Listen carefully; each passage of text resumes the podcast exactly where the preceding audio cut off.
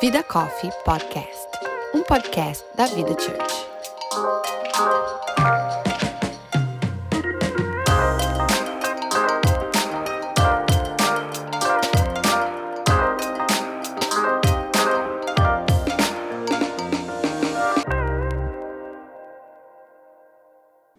Hey sis! Tivemos alguns probleminhas com o áudio desse episódio, então você vai reparar que em muitos momentos a qualidade não está das melhores, mas a gente decidiu colocar no ar mesmo assim, porque o conteúdo está muito bom. Então, nos desculpe pela falha, mas não deixe de ouvir por isso, porque você não vai se arrepender. Olá, meu nome é Ana Paula Prado. Eu sou a Erika Oliveira. E eu sou a Natasha Rocha. E você está ouvindo a segunda temporada do Vida Coffee Podcast. Nessa temporada, convidamos amigos e especialistas para se juntarem a nós em um bate-papo onde desbravaremos as mais diversas questões sobre a nossa identidade. E a nossa convidada de hoje é formada em advocacia, uma super profissional que trabalha na mesma empresa há 15 anos, esposa do Juninho, mãe do bem, apaixonada por viajar, e ela vem diretamente da Moca para esse podcast. Cris Oliveira, a bonita!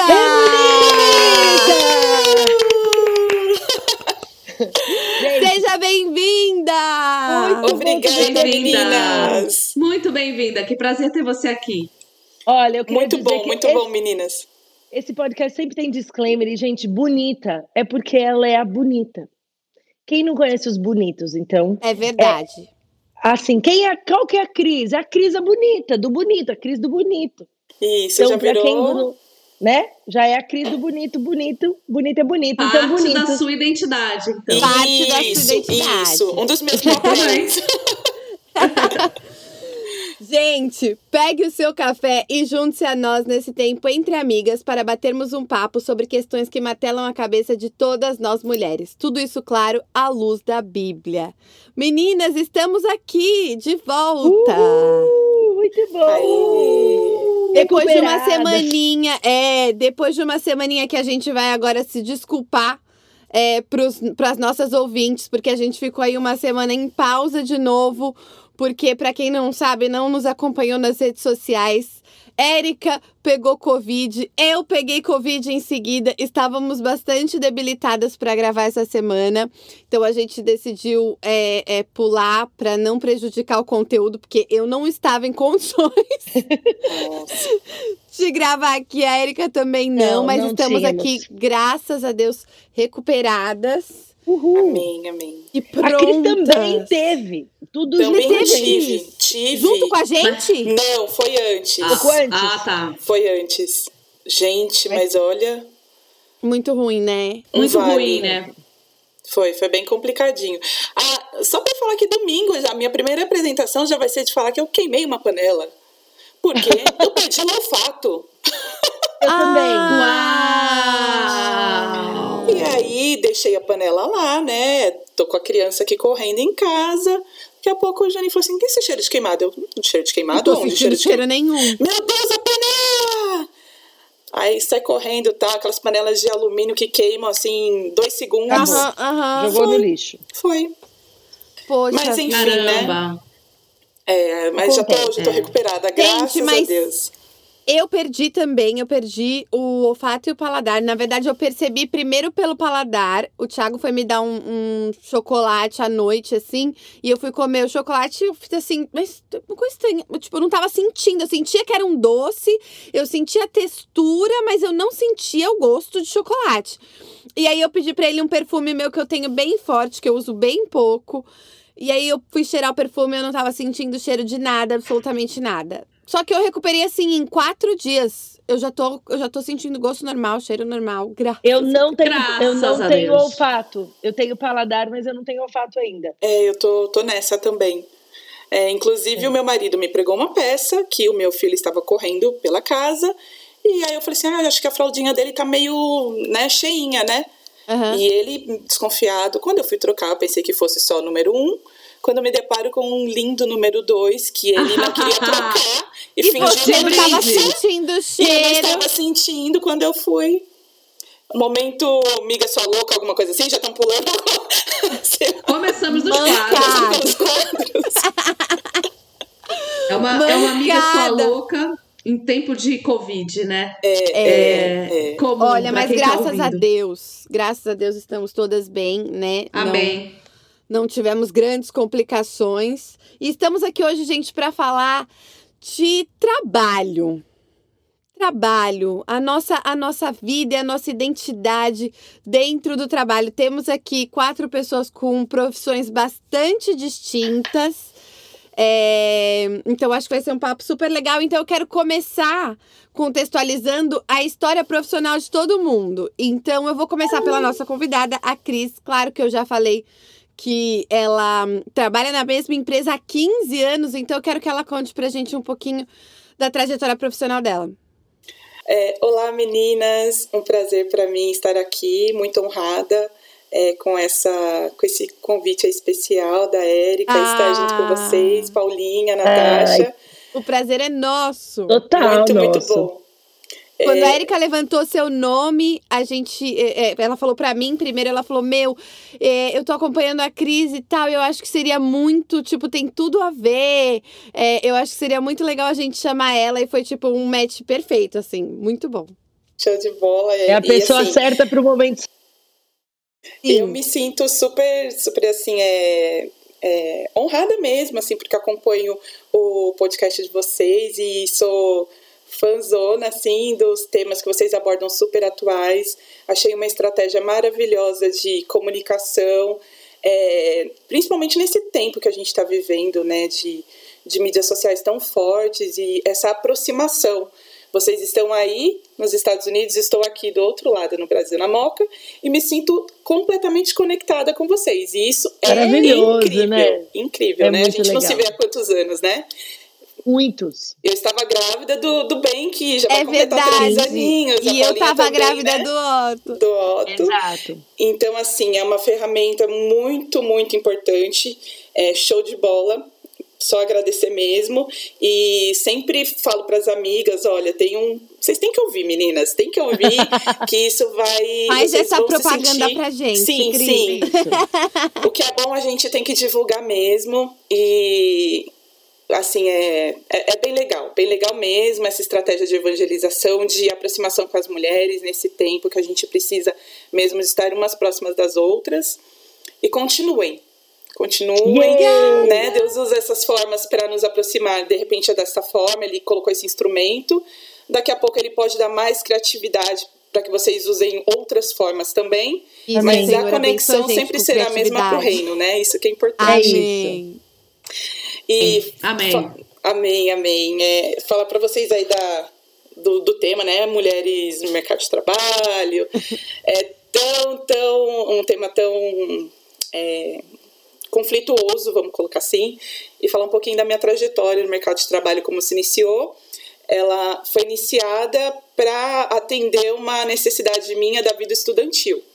Então, eu, eu sempre gostei de estudar muito, lia muitos livros e sempre tive, mesmo criada dentro de um berço bem assim cristão, tradicional, é, com valores muito enraizados sobre os papéis da mulher, aqueles papéis que a gente sempre ouve, né, de uma mulher Tradicionais, virtuosa, né? né? A mulher é, feminina que usa aquelas lindos vestidos em casa, é fora dele e cuida dos filhos e do lar. Mas em algum momento eu fui despertada para que isso fosse uma realidade conjuntamente à minha realização profissional. Então, fui fazer direito numa faculdade fora de São Paulo. Meu- meus pais super me apoiaram, não tiveram é, bloqueio assim para tipo, ó, não vai fazer porque é, você é cristã, morar fora, como assim? Isso foi um super ganho para mim, porque eu fui estudar numa faculdade pública. E o primeiro percalço que eu tive foi que meu pai falou assim: olha, é, até aqui eu consegui te manter. Depois disso, agora você vai ter que dar uns pulinhos aí, bonitona. Vai ter que trabalhar, arrumar alguma forma de, de se é, se manter mesmo, né? Pagar o aluguel e livros, etc. Um milhão de apostilas que a gente tem para poder custear o, o, o direito, que é um, um curso que exige muito, né? Compra de livro, etc. E aí, o que, que aconteceu? Ah, surgiu a oportunidade de passar, de fazer um concurso na Caixa Econômica. E eu prestei o concurso e eu falei, ah, será que vou passar? Será que eu não vou? E Deus já abriu os caminhos, eu estava com a mente fresquinha do vestibular, passei numa colocação legal e logo fui chamada para trabalhar. E Sim, aí eu consegui, legal. foi super legal isso, que eu consegui, falei pro meu pai, pai, consegui, vou ficar, vou estudar e, e vou me manter. E a partir daí foi abrindo um encarreiramento dentro da minha vida, que eu consegui é, aliar os estudos com o trabalho que é difícil, né? É um, era um curso muito Sim. puxado. E eu ainda Aham. estudava numa cidade é, Franca e tinha que ir para Morro Agudo, que era uma cidade bem distante de Franca, De todos Morro os dias. Agudo. Só Brasil para ter os nomes, né? A cidade chama Morro Agudo. Morro Agudo, do lado de Ribeirão Preto. Olá, se você aí de. Morro Agudo, um beijo. Se você é de Um Morro beijo. Agudo, está nos ouvindo agora, mande, por favor, uma é que não mensagem é para arroba agudo, é agudo. Vamos falar direito, agudo. Agudo, agudo. É Uma cidade Agudo. bem pequenininha, nem sei quantos mil habitantes tinha, mas eu sei que eu tava lá. mas, Cris, você estudava em Morro Agudo ou estudava em Franca? Eu estudava em Franca, na Unesp, que é a Tá. Universidade Estadual.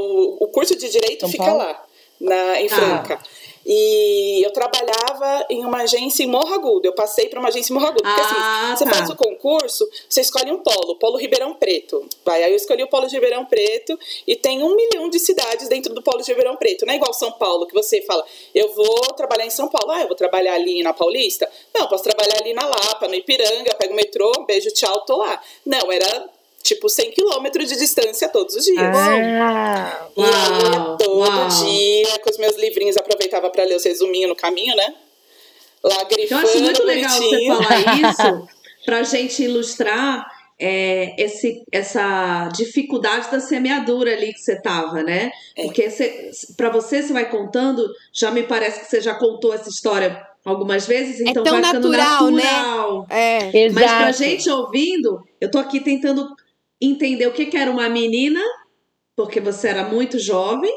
Você é muito jovem ainda, mas você era mais jovem ainda lá atrás, plantando uma, uma, uma, enfim, um sonho de carreira, mas com dificuldades assim absurdas. Isso a gente não pode esquecer, né? E eu acho que isso é muito importante da gente lembrar que existe uma demanda de esforço para se chegar a determinados lugares. Quer dizer, as coisas não acontecem do nada. é, de repente, você vira, faz uma carreira de 15 anos num banco, vira gerente geral e, e- e- cria. Isso não se criou de um dia para né, um o outro. Então, o que a gente vê a Cris escolhendo hoje, eu, eu acompanho ela nas redes sociais, então eu vejo a agência ganhou prêmio. Cara, a agência não ganhou prêmio porque um dia ela acordou bonita e falou: quero trabalhar num banco. Ganhou prêmio porque há muitos anos existe um investimento de vida para que isso aconteça e o rompimento de um monte de barreiras que ela teve que fazer, inclusive religiosas, no ponto de dizer: a menina, queridinha, tesourinha de papai e mamãe da igreja, Sim. sai desse núcleo e vai estudar sozinha. Sou responsável por ser uma mulher cristã sozinha, estudando fora, trabalhando mais fora ainda, e continuo reservando e, e sendo fiel aos meus princípios.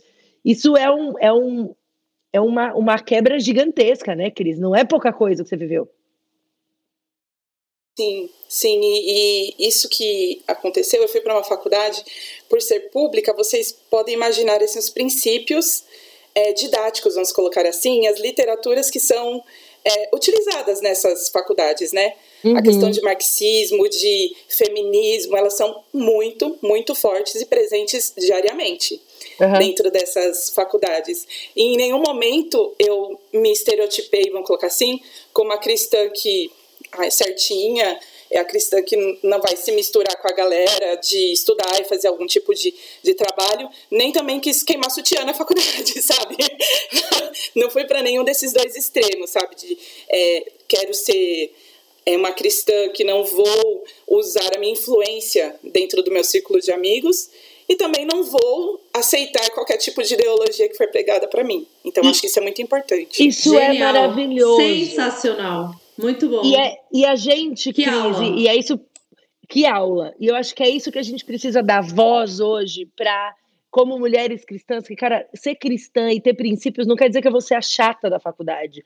Quer dizer que eu sei quem eu sou em Cristo e eu estar longe dos meus pais, ou estar longe do, do lugar onde religiosamente eu estava coberta, não me impede de viver os princípios da palavra. Quer dizer, eu não sou moldada pelo meu ambiente, eu só não sou fruto daquele ambiente. Eu sou quem eu sou, e é, é uma questão de identidade super forte. E isso só para complementar da faculdade que acontecia, que a primeira coisa que a minha mãe foi comigo no primeiro dia da faculdade, aquele receio, né? Minha mãe sempre foi uma dona de casa, é, dedicada aos filhos. Ela, onde minha filha vai? O primeiro lugar que ela me levou foi para onde, gente?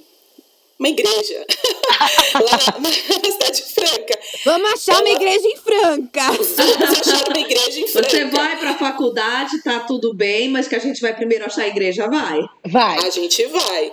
E falar para vocês que eu fiz amizades tão incríveis lá que finquei raízes dentro da igreja de Franca. E uma das minhas melhores amigas veio de onde? Da igreja de Franca. Foi minha madrinha de casamento, inclusive. Que demais! Então, assim, foi, foi bem legal isso. Fiz amigas, assim, pra vida. E olha... Na igreja e na faculdade também. Olha aí, então mamãe. quer dizer que você estava vivendo todo esse processo mega difícil, mas ainda assim você estava é, era membro de uma igreja local e frequentava. There you go. Aí Muito eu queria bom. chegar nesse ponto da importância do local, a importância do pertencer a uma comunidade que te dê respaldo quando você está fora do ambiente que você está acostumado. Não dá para andar sozinho. Gente, crente não foi feito para andar sozinho. É, você precisa ter um ambiente que te ajude a fazer. Então, mãe, sim procure igrejas para os seus filhos. Não fale, ah, filha, agora você vai viver a sua, sua, a sua religiosidade do que você quiser. Não, não é assim. A gente direciona e a gente vai ensinando. E você precisou desenvolver habilidades, mas a mamãe estava lá mostrando o caminho, né? Tava. Ela foi comigo no culto e só saiu do, do culto quando falou com o líder da mocidade para falar: essa é minha filha. Aplausos! aplauso e eu quero que você cuide. Muito legal. Foi muito legal isso, foi bem legal. Muito e aí bom. eu sei que eu fiquei lá em, em Franca, né? Passei no, na, no concurso, trabalhei e tal. E me formei, fiz, morava em uma casa com duas amigas também, no apartamento. É, era super legal, a gente aprendeu a ter uma maturidade assim. Aprendi a pagar as contas, queimei arroz, lavei roupa, aprendi uma série de, de coisas para me virar. E aí, meus pais estavam em São Paulo, teve um retiro de jovens, que aí minha mãe falou assim: Olha, vai ter um retiro aqui na igreja tal, você não gostaria de vir, você conhecer o pessoal, quando você voltar para São Paulo, você estará ambientada, né? Eu acho que ela já queria que eu conhecesse algum jovem ali. Exato, para poder falar assim, filha, volta, né? E aconteceu que eu conheci ninguém menos do que o meu esposo no, no super retiro que foi que aconteceu ali na igreja, né? E a gente namorou à distância há três anos. Tava lá em Franca fazendo um cursinho. Bem difícil trabalhar. Gente, namorar tudo distância difícil, Cris. Tudo assim. difícil. É. é, é. E assim, é bem complicado, porque eu estava na faculdade, estava no auge da minha juventude, né? Toda bonitona, estudando, trabalhando, e o namorado aqui, aí era aquela, aqueles conflitos, né? Ai, você tá onde? Onde você vai? Ah, aquela coisa, né? Mas sempre é, com uma maturidade bem legal que levou-nos a decidir que eu voltaria para São Paulo. E voltei para São Paulo, porque eu poderia fazer uma carreira lá de repente, né? É, no interior de São Paulo, ligada ao direito, talvez, a, ao banco. E aí eu decidi voltar. E aí eu voltei, noivei e casei. E fiz um encarreiramento aqui em São, aqui Paulo, em São Paulo, dentro da empresa. É onde né? você está até hoje. Estou até hoje, mudei de área assim várias vezes, né? A gente foi buscando encarreiramento. E aí eu ficava, e aí, vou ficar mais ligada ao direito, mais ligada à gestão de pessoas, gestão de negócios, é, estratégias, etc. E aí eu vi que tinha um, um caminho muito legal dentro da empresa. E aí, conversando com os amigos, eu via que o caminho que eles estavam escolhendo, de repente, uma defensoria pública, é, ser juiz, levava um tempo um pouco maior. E o meu objetivo, naquele momento, talvez não fosse aquele. Eu queria casar. eu queria casar e, não, não vou ficar estudando cinco anos e depois casar. Não, meu propósito era casar, casei e Deus encaminhou assim várias coisas super legais dentro da carreira que eu consegui me firmar e hoje assim tenho plena certeza que eu fiz a melhor escolha no casamento e no trabalho. Ah, bonito. Filha, é aí. possível, é possível. É possível. Seu pai não falou Muito pra você ir pra bom. Bolívia na hora do casamento, não, né? Isso acontece. É uma coisa super normal. Que pai que não fala pra filha fugir pra Bolívia? Foge pra. Bolívia. Ai, gente. Não, mas é muito legal. E é muito legal, legal. Cris, você ter essa clareza do que você queria e dos objetivos que você estava fazendo. Porque é muito difícil. Quantos anos você tinha nesse momento em que você começou a planejar a sua carreira? Eu tô, tô enfiando no meio das perguntas, gente. Não sou eu que faço pergunta, mas. Olha, é, eu fui pra Franca, eu tinha 18 anos. Tá. 18 para 19. Então era uma menina, né? Uhum. Uma menina e quando eu entrei no Muito banco eu tinha 20 anos. Uau. 20 anos. Então, assim, era é, novinha, né? Tava cheirando a leite, vou colocar assim. e aí foi. é, a partir daí, desse, do que eu entrei na empresa, eu vi um, um plano de carreira legal que iria atender o que eu acredi- acreditava e acredito que dentro do- da minha vocação, dos meus dons e do plano que Deus tem para minha vida, iria se encaixar né? É, eu tenho hoje um, um cargo que me atende dentro do meu núcleo familiar.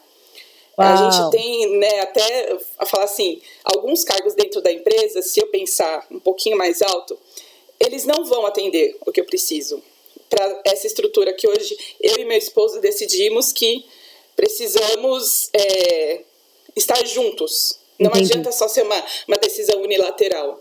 De falar, ah, eu tenho uma carreira e eu vou brigar por ela até o fim, e aí eu deixo todo, todo mundo para trás, né? Não é isso. Então, esse ponto foi o ponto de maturidade é, no trabalho e no relacionamento que a gente chegou. Incrível, incrível, Cris. Incrível. Eu acho que Gente, isso, tem- isso tem que dar aula. Esse é o tipo Tem. do e-book que a gente tem que ter. Escreva, Cris, escreva. É. a gente, a gente vai entrar um pouco mais nessa questão que a Cris falou é, sobre família e o trabalho, mas eu queria ouvir um pouquinho das meninas também é, sobre a história profissional de vocês, pra gente entrar todas juntas nessa. Vai, Nath. Pode ir, quem quiser. Não briguem. Bom, é. Esse é um tema que eu não brigo pra falar. Um dos poucos temas que eu não brigo pra falar. Eu também me formei em advocacia, também tive essa experiência da faculdade, um bombardeio ideológico grande, né, Cris? É, e na época, acho que eu já contei isso aqui, quem ouviu o podcast já sabe, é, que eu me converti aos 35 anos. Então, toda a minha vida profissional, ela foi muito marcada por uma trajetória não cristã, né? Isso não significa que não foi abençoada, que não teve, é, enfim, frutos e rendeu frutos. Sim, Deus já estava, né? Mas é, a minha visão de carreira era uma visão que é, passava por outros conceitos que eu precisei ressignificar, né? Então, são três conceitos assim que eu acho que vale a pena trazer para a gente contribuir, não só ficar de repente focando nessa trajetória, que, que eu acho que, que pode somar para quem está ouvindo, que é o seguinte: os meus conceitos de sucesso, competência e fracasso foram critérios que foram transformados. Esses eram critérios antes que eu é, acho que todo mundo tem quando tem a, a sua definição profissional logo no início, o que, que eu quero, qual é o sucesso que eu quero alcançar, o que, que é competência, quais são essas competências que eu preciso desenvolver para chegar nesse sucesso, e o que, que eu não quero, que é o fracasso, se eu não desenvolver esse cenário bem sucedido. Então, para mim, é, como eram critérios do mundo, é, no sentido de não cristãos, é, eu, eu trilhei uma trajetória profissional é, muito focada naquilo que eu entendia que era o sucesso, o, a, a competência que eu precisava ter, e isso, obviamente, depois da conversão, passou por muita transformação e vem passando. Então é uma história em construção, é uma história que hoje a minha carreira ela está dentro de um, um momento de pausa. É óbvio que as competências continuam sendo desenvolvidas e outras áreas de competência estão sendo desenvolvidas, então eu tenho muita paz é, de não estar, não exercício da minha profissão hoje, porque a minha noção de sucesso mudou, a minha noção de fracasso mudou, e aí você passa a se orientar por outros critérios. Só que isso não é mágico, né? Isso não é sobrenatural no sentido de que acontece. É, são uma permissão de você deixar agir o que o, o que o Espírito Santo tem para fazer na sua vida, você vai se meio que se balizando, né? E isso acontece, eu acho que independente de um processo de conversão. Às vezes é, você Sim. já tem uma. Você já vem de um berço cristão e você pode passar por uma ressignificação também de desses, desses valores que eu acho que é importante em qualquer situação. É, não quero linkar uma coisa com a outra. Comigo, esses conceitos foram é, transformados a partir da convenção. Mas se você já é uma convertida, se você já é uma mulher cristã, você pode é, se ver é, questionando e ressignificando esses, esses conceitos a qualquer momento, né? É, eu vou pular na, na conversa antes da Érica, primeiro porque eu acho que a dela vai ser um pouco mais específica e diferente da nossa, é, por conta, claro, é, do trabalho dela da vida inteira. Mas eu vou entrar também porque a minha história ela se mistura muito com o que a Cris falou e com o que a Nath acabou de falar porque eu fiz jornalismo na faculdade e eu tenho uma história meio parecida com a da Cris nesse sentido de entrar no mercado de trabalho para se bancar é, na escola, na faculdade, porque eu, a mesma coisa, os meus pais não tinham condição de pagar a minha faculdade, e então foi tipo assim: você quer fazer faculdade? Legal, então você vai ter que trabalhar, porque a gente não tem dinheiro. Então eu consegui bolsa de metade na faculdade e fui trabalhar para pagar o restante. É, e aí comecei trabalhando tipo em copiadora, é, na época que existia. Gente, olha só, gente, acho que nem existe mais copiadora, né? Um Ana lugar Paula, onde você vai para fazer xerox. Fez... Só porque você 30, fez 30 anos, muito tá se sentindo madura. muito Eu tô me sentindo muito madura. Acabou de soltar. Nessa... E será que existe Na isso? minha época, hum, existia uma coisa, juventude de hoje, chamada copiadora, que era um lugar onde você ia para tirar xerox. Entendeu? Usei muito, usei muito na faculdade. Entendeu? Você ia para plastificar a sua identidade. E aí eu trabalhei, Porque foi meu primeiro no, emprego. Hoje, no futuro, é um holograma que sai. Exato, tá, tá no eu seu sei celular. Que você, é, eu sei que você tá aí, é um holograma que sobe, um professor e te dá aula, não é mais a Xerox. Você não tá entendendo, entendeu? Essa minha realidade de antigamente, mas. Esse foi meu primeiro emprego. Eu plastificava documento das pessoas, eu hum, tirava xerox das coisas que as pessoas me traziam e, e emitia declarações, tipo, digitava. Eu era digitadora também, eu digitava é, é, contrato de aluguel, essas coisas. E aí fui trabalhar. Ah, não é? Eu podia ter deixado esse pro meu, nunca pensei. É. Né? Meu primeiro emprego. Pensei. Gastou. Gastou, assim. É. Gastei. Primeiro, não, primeiro emprego de Paulinha, datilógrafa. Plastificadora. Ai, gente, não me zoe. Vamos voltar. Mas vai, foi isso, voltando. Gente... Meu primeiro emprego, então eu fui trabalhar e eu passei muito por isso, tipo assim, esse, esse tipo de perrengue. Depois eu mudei de trabalho, fui para um trabalho já um pouquinho mais dentro do que eu trabalhei na minha carreira é, com moda, mas aí mais com a parte de vendas no começo.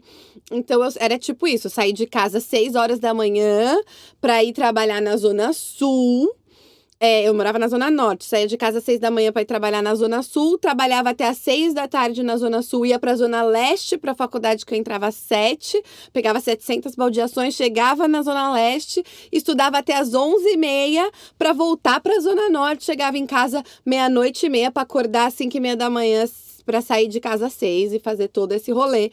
Então, é, para mim foi, foi bem parecido assim com o da Cris nesse questão de perrengue, assim, tipo, de você ter que trabalhar para pagar, para estudar e tal. E foi assim durante toda a faculdade. É... E aí eu fiz jornalismo, queria é, trabalhar com jornalismo de moda, sempre quis. Quando comecei a fazer jornalismo, eu tinha essa, essa, esse desejo. E, e aí, enfim, passei por alguns trabalhos durante o, o, a faculdade, no último ano da faculdade, eu fui trabalhar numa empresa que era diretamente é, voltada pro, pro meu ramo. E lá eu fiquei cinco anos e meio e foi onde eu construí é, a minha carreira foi nessa empresa, entrei também. É... Olha, gente, eu entrei nessa empresa fazendo o quê? Clipping de revista e tirando xerox da revista. O meu primeiro emprego foi já uma preparação para isso. Vocês estão zoando a copiadora? Claro, mas foi profético. Claro, claro. Enfim, fiz lá a minha carreira e, e aí a Nath agora falou dessa coisa de ressignificar e eu passei por esse momento e nada tem a ver com a minha conversão, porque eu me converti adolescente antes de começar a trabalhar. É, é, vou para a igreja desde criança e, e, e escolhi é, a Jesus por vontade própria, adolescente, me batizei na adolescência, então. Mas eu tive esse momento de ressignificar que não foi por conta da conversão, mas foi por uma mudança de vida, que foi quando eu me mudei para cá, que eu larguei o meu emprego no Brasil e me mudei para cá e, e, e meses depois engravidei. Então veio aí a maternidade junto, que onde eu tive que ressignificar isso por questão de momento de vida. Tipo assim, aquele trabalho, aquela carreira ficou lá e já não fazia mais parte da minha vida aqui. Junto com isso veio um novo país, é, é, é novo tudo. Mas a maternidade que entrou na minha vida aí, e eu tive que ressignificar isso. Se eu falar para vocês que eu ressignifiquei, é mentira, porque é, eu tive terapia, eu fiz terapia hoje, e hoje, hoje, Você falou eu sobre conversei isso. sobre isso. E, então eu estou nesse processo, não, não como a Natasha disse que já passou por ele, que não é da hora da noite pro dia, eu estou no meio dele, no meio, assim, tentando encontrar é, é, é, esse ressignificar sucesso na minha cabeça, ressignificar é, o que é ser uma pessoa bem-sucedida. Eu ainda não ressignifiquei isso. É, ainda para mim é um bloqueio, ainda para mim é uma coisa que eu sento, paro, eu sofro. Então, é, eu me identifiquei muito quando a Nath falou e eu vi ali a luz no fim do túnel. Nath, você é a minha luz no fim do túnel, porque se você tá falando que deu certo, então eu tô aqui. Não, amor, deixa eu te falar. Volta pra convidada, tá? Eu quero que. Ó, peraí, não. Peraí, vamos, vamos com calma. Você sentiu o peso da responsabilidade Foi- de ser a luz. Fugiu, do fim do ó. túnel? Você É. sentiu, Ó. assim, um- uma pressão? Não, a gente, ó, tem, fala isso com temor, tá? Não tem porque fazer tipo aqui. Não é isso, tá, amor? Vamos falar aqui com o Cris. Cris, conta aí pra gente, tá? Como é 15 anos? Eu não tenho nenhuma relação de 15 anos, nem com meu marido. Conta como é que é. Pera, É, pera, deixa a Erika contar antes. Eu já a queria trajetória Cris, eu já queria, profissional entendeu? Eu dela. já queria sair do... Você só queria sair do né? foco já, Você só né? queria sair do foco. Eu entendi. Ah, é engraçado porque vocês estavam falando e, e a minha história profissional, de alguma forma, ela é muito diferente. Eu fiz nutrição na faculdade. Na verdade, eu entrei para fazer nutrição porque eu queria ser chefe de cozinha. Meu sonho era ser chefe. Eu fui fazer nutrição para para ser chefe com, com porque na época estava começando a ter faculdade de a época, né, Ana Paula, ali outro dia, estava começando a ter faculdade de, de, de gastronomia. Então eu falei, não, vou fazer pelo menos nutrição, depois eu faço gastronomia. Então vou ser uma chefe que tem um conteúdo é, né, um pouco mais, sei lá, completo. E esse era o meu, era o meu plano. É, nesse, nesse caminho de faculdade, eu me casei, comecei a ter filho, foi toda uma história. Depois é, é, é, fui trabalhar e aí sempre gostei, gostava dessa questão de, de comida, de cozinha, me envolvi em projetos, comecei a fazer cursos, me formei em, em, em eventos, uh, tra trabalhar na área de eventos para coordenar cozinha, então eu pegava do que eu tinha aprendido na faculdade, isso já dentro do ambiente de igreja, mas uma questão de trabalho mesmo. Depois comecei a trabalhar como, como no, no, em missões, como parte do meu trabalho. Então, a minha relação com o trabalho sempre teve, começou a ter muita ligação com o ministério, mas continuava sendo trabalho só, não era uma coisa que eu tinha à parte, né? Eu tenho um trabalho que está relacionado ao meu chamado. E eu acho que é, é, é, isso, é, isso é importante a gente pensar, porque você pode estar, tá, o seu chamado pode ser exercido no seu trabalho. E é isso que eu entendo que isso aconteceu comigo. Porque depois de algum tempo aí a gente foi para Espanha, a gente foi para ser missionários, tempo integral. Depois, naquele momento, dentro da missão, o Senhor nos deu uma empresa que era uma, uma, uma vertente da nossa missão, era um trabalho à parte, mas a, essa desconexão ela não havia, não era uma hora a Erika era missionária, outra hora a Erika era profissional. Aí eu me formei de novo como agente de viagens, me formei em turismo, estudei alguns anos lá para me formar. E aí, assim, agora eu tinha um diploma de algo que eu ia trabalhar. Então, eu tenho esse diploma de agente de viagens do IATA e, e eu falei, cara, agora eu tenho uma profissão, porque era muito difícil para mim entender a questão da profissão em relação ao chamado, independente da, da questão religiosa, institucional e, e espiritual, é tudo na minha, na minha vida, tudo era meio nebuloso, assim, e talvez quem esteja ouvindo que não faz parte desse mundo evangélico, cristão, isso não faz o menor sentido. Mas talvez outras mulheres vão falar, cara, tem mais gente que vive que eu vivo. Porque eu sei que é alguma coisa muito específica, né? É, é, e eu sei que tem mais gente que vive, porque daí fala, mas como que eu conecto uma coisa na outra? E, e, eu, e eu acabei trabalhando numa área que eu gosto muito, que é o turismo, porque eu sempre gostei de gente. E aí eu trabalhava, juntei a moda, que era uma coisa que eu também gostava, e aí eu sempre penso que mesmo trabalhando numa área profissional, que foi que eu me dediquei há alguns anos, toda essa questão do turismo e depois turismo de moda e tudo isso que eu fiz, é, o meu eu, eu sempre estava fazendo alguma coisa relacionada ao meu ao meu chamado principal do que Deus tinha, Deus tinha colocado em mim, que era compartilhar do amor dele. E que porque eu estava no mercado de trabalho, isso não era impedimento para eu viver isso. Então, eu tenho, eu fiz amigos, eu tenho pessoas até hoje na minha vida que são fruto desse momento que eu estava trabalhando no ambiente que não tinha nada de religioso. É, eu Tem umas de... ovelhinhas aí. Eu tenho algumas ovelhinhas oh. que foram, que nasceram dentro de um ambiente de trabalho zero religioso. Eu estava na semana de moda de Nova York. Mas, gente, é, é. Érica, né? Da semana de moda de Nova York, o que, que ela vai estar tá fazendo? Eu quero entender o que que Érica estaria fazendo na semana de moda em Nova York. Falando de Jesus, ela foi lá Não, infiltrada. Ela foi infiltrada, ela fingiu, ela foi todo um esquema. Foi todo um esquema. Ela, ela fingiu que ela estava indo para levar as blogueiras a, a trabalhar e tal. É seguinte, mas ela queria mesmo ela falar de Jesus, não, entendeu? A minha pergunta é a seguinte: você tinha consciência disso? Eu tinha consciência que eu, eu, eu, precisava aproveitar as oportunidades, porque para mim falar de Jesus nunca foi um trabalho porque eu sou pastor ou porque eu sou missionária. Isso era a minha natureza, era o que eu precisava fazer, eu tinha muita convicção disso.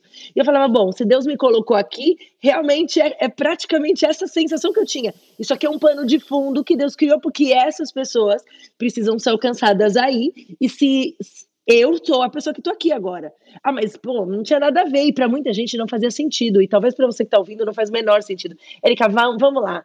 Você estava ganhando dinheiro, você estava trabalhando, você estava realizando seu sonho pessoal. Só que eu sabia o que Deus tinha me chamado naquele momento para fazer ali.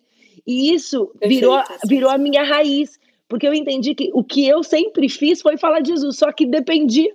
O Senhor foi mudando o meu pano de fundo. Hoje, meu pano de fundo é a igreja local, é a internet. Só que esse pano de fundo é dele, porque o que eu tenho que fazer é falar dele. Independente, eu estava falando de moda, gente, eu estava no meio do desfile, eu estava é, é, gerando, né, negociando coisas, fiz muita coisa em relação, não só à moda, né, dentro do turismo, foram alguns anos trabalhando com isso. Mas a, a questão era essa, isso era um pano de fundo, meu trabalho era um pano de fundo para parecer Jesus e, e, e parece muito confuso em alguns momentos, mas é, isso gera em mim muitas vezes essa questão da identidade. Eu sou o meu trabalho. A diferença da Érica do trabalho, e, e, uma amiga essa semana me perguntou: falou, quem é a Érica sem a vida church? Quem é você sem o seu trabalho? E esse é uma coisa que a mulher tem que pensar: quem sou eu sem o meu trabalho? O meu trabalho me define? Independente se ele é religioso ou não. Independente se ele é no banco, se ele é na agência de moda, não se ele é no escritório. Não me façam essa pergunta. É. é, mas é isso mesmo. Eu, eu, tive essa percepção da definição do trabalho em mim quando eu saí em licença maternidade. Porque, assim, é, os meus papéis profissionais, eles sempre foram acompanhados de algum tipo de evolução pessoal. Então, eu vivi o momento do trabalho com a, a, minha faculdade, então aquele momento que eu estava descobrindo o mundo, descobrindo ideais, ideologias, o que eu queria da vida, quem era eu, eu estava construindo a minha identidade como mulher e como cristã também, né? Eu, eu vou bancar isso dentro da faculdade se alguém falar para mim, olha, cristão faz isso, e aí você vai bancar? Você vai sentar aqui na, na rodinha e você vai falar palavrão com a gente? E aí? Então, assim, foi um momento de reafirmação dos meus valores cristãos. E aí, depois, com o casamento, é, é muito assim, eu até falei com a, com a Erika no, nos nossos áudios, eu falei, os nossos púlpitos, muitas vezes, os, os, pastores pregam muito aquela ideologia da mulher, nossa, ela cuida da casa, ela é maravilhosa porque ela cuida da casa, ela cuida dos filhos, é perfeito o lar dela, ela é impecável. Mas dificilmente a mulher que trabalha será louvada, vamos colocar assim, trabalha no âmbito secular, secular. né? E isso era uma coisa que é, eu ia em muitos encontros de mulheres e sempre era falado assim: você tem que deixar tudo para cuidar dos seus filhos. Se você trabalha, deixa tudo. É, se você é, tem uma carreira, seus filhos são mais importantes. E eu parava para pensar: e a minha vocação, a vocação que Deus deu, o meu chamado dentro do trabalho? Qual é o meu chamado pessoal? E uma vez em um processo seletivo, isso veio muito à tona para mim. Eu ainda não tinha filhos, era casada. Uma moça sentou do meu lado, ela falou assim: Eu vou sentar do seu lado porque você tem alguma coisa que me Uau. chama muita atenção. Você não, não, não fala é, palavras. É, palavras ruins, você é pra cima, a gente gosta, você tem alguma coisa diferente. E eu falei, se eu te contar o que, que é, e aí foi o gancho. Eu falei, olha só, onde Deus está me colocando para colocar que a minha alegria não vem do meu trabalho que é muito legal, que é, eu tô bem, eu sou bem sucedida. Não, a minha alegria vem porque eu sirvo um Deus que me fez mulher, cristã. Hoje eu sou cristã, eu tenho como é, propagar esse amor dele através da minha vida. E foi aí que eu decidi que eu iria ficar no banco. Uau! Quando eu falei, meu, a, o tanto de gente que eu consigo influenciar é, através de um, um bate-papo, tomar um café, conversar. E como é um, banco federal, a gente tem que ser um pouco velado em algumas questões, né? Tem que ter uma questão profissional, então nisso eu sou muito profissional. Mas não tem jeito. Deus entra onde ele quer, né? Ele entra. E, e Cris, eu acho que a gente entra. precisa lembrar disso, e eu fiz uma live, a gente inclusive entrou nesse assunto, né? Por causa da live do trabalho, depois eu falei sobre um livro, eu comentei no, no, no Instagram sobre um livro, porque quando a gente fala da mulher virtuosa, quando a mulher de Provérbios 31, ela, eu adoro o texto quando ele fala assim, ó, ela levanta antes do amanhecer, prepara o café da manhã para a família e organiza o dia. Examina um campo e o compra, e depois, com o dinheiro de que pompou, planta uma horta. A primeira coisa que ela faz de manhã é vestir-se para o trabalho. Ela arregaça as mangas, ansiosa por começar. Um, compreende o valor do seu trabalho e não tem pressa de dar o dia por encerrado. Ela é habilidosa nas coisas do lar. Quer dizer, essa mulher, quando ela está negociando um campo, ela não está dentro de casa dobrando roupa. Ela não está fazendo a mesa. Sim. E a gente, existe uma, uma, uma idolatria deste lugar, que é muito perigosa, porque eu tenho que chamar o meu chamado. Se o teu chamado foi feito para estar em casa, esteja em casa. Agora, se, a, se o, o, chamado da Cris foi para estar no banco e, e, e, sendo Jesus lá naquele lugar para aquelas mulheres que precisam de esperança, sabendo que sim, o Senhor a ama, porque algumas mulheres têm oportunidade de construir a carreira, outras precisam trabalhar.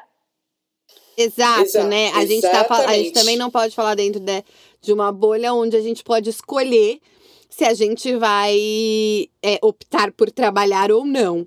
É porque a maioria da população, a maioria das mulheres não podem escolher se elas vão trabalhar ou não. não. Elas simplesmente têm que ir trabalhar e dedicar horas da vida ao trabalho. E é isso. Isso, é isso. E é justamente esse o ponto de que é, existem mulheres que não têm escolha, que não a gente não pode colocar que nem a mulher que é do lar e escolheu dentro do seu núcleo familiar, eu vou cuidar do meu filho, é isso, é a minha prioridade nesse momento, é a minha pausa. Deus, o meu ministério são os meus filhos, eu vou prepará-los são as minhas flechas e eu vou deixar essas flechas ó, tinindo, mas também a gente não pode é, polarizar e colocar que a mulher que trabalha por escolha é uma capitalista que quer comprar bolsas, porque não tem que ser esse o objetivo do trabalho. Eu não trabalho para comprar bolsa. Eu não trabalho para me vestir bem. Não é isso, mulherada, não é isso. Não tem que ser sobre isso. Não, né? eu acho que, que Deus, gente, né? Vamos dizer assim, a gente vive numa sociedade, numa sociedade que precisa girar, numa roda que precisa girar. Então Deus coloca assim sonhos nos nossos corações, é, é diferentes para cada uma de nós. E, e, e, esses sonhos e aonde o que a gente vai buscar fazer com excelência em diversos campos é, é, são sonhos colocados por Deus e que fazem o quê? Fazem essa roda girar. A gente precisa de médicos, advogados é, é, é e médicos. Não isso. é? E médicos. Falar de médico, falar uma coisa que me chamou muita atenção. Não quero ficar cortando vocês toda hora que eu falo Imagina. bastante, tá? Vamos. Você tá aqui pra Vamos isso. Você tá aqui pra Não, isso. vai Vamos finalizando. Mas uma coisa que me chamou muito assim, atenção também foi quando eu tive meu bebê e a médica que fez o meu parto, ela é da minha igreja. Doutora Luci, um beijo, vou pedir para ela escutar. e a doutora Luci, eu, eu conversando com ela, eu falei assim: ai, doutora, trabalhar agora é uma opção, volto ou não volto? Ela, Cris, existem mulheres que foram chamadas para abençoar outras famílias. Você é uma e eu sou uma também. Então, bora arregaçar a manga e bora abençoar outras famílias. Então, assim, é entender que a sua profissão ela, ela foi feita através de um chamado para poder abençoar outras famílias também. Você tem um ministério que é, quantas mulheres eu por exemplo eu vejo hoje eu tenho uma roda de influência que outras mulheres não, não chegam nessas rodas de influência. Exatamente. Eu, eu já tive reunião assim com o presidente da República dentro de um, de um fórum. Então assim eu falo Senhor onde que eu tô que eu sou digna de estar aqui falando com esses homens que estão falando coisas que talvez nem seja muito do meu dia a dia, mas Deus ele nos leva a lugares que a gente nem nem imagina para poder influenciar e falar do amor dele também. Exato. Então é isso, tipo Esther, vamos colocar Esther, gente. Onde Esther chegou? Uma mulher lá no Antigo Testamento, né? Então, eu acho que essa nossa nossa questão de mulher dentro da igreja, ela vai muito além de mulher do lar e mulher que trabalha.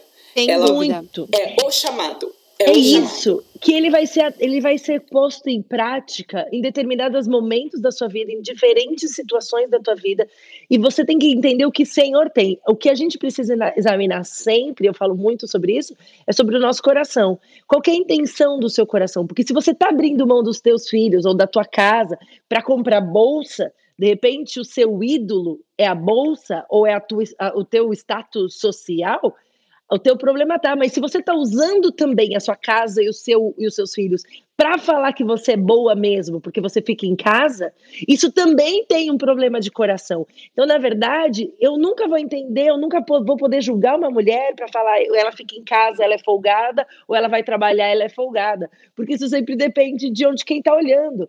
O que eu preciso saber assim, Senhor, eu sei que o Senhor me chamou. Mulheres foram chamadas sim. O nosso olhar, ele é diferente sobre as situações. O Antônio sempre falou isso é, na liderança da igreja. A liderança da vida tem muitas mulheres. Na diretoria da, da igreja tem mulher. E ele fala, eu não abro mão do olhar feminino. Porque a mulher vai enxergar coisas que eu não enxergo. E por isso que Deus fez o homem e a mulher. Porque ela completa o homem.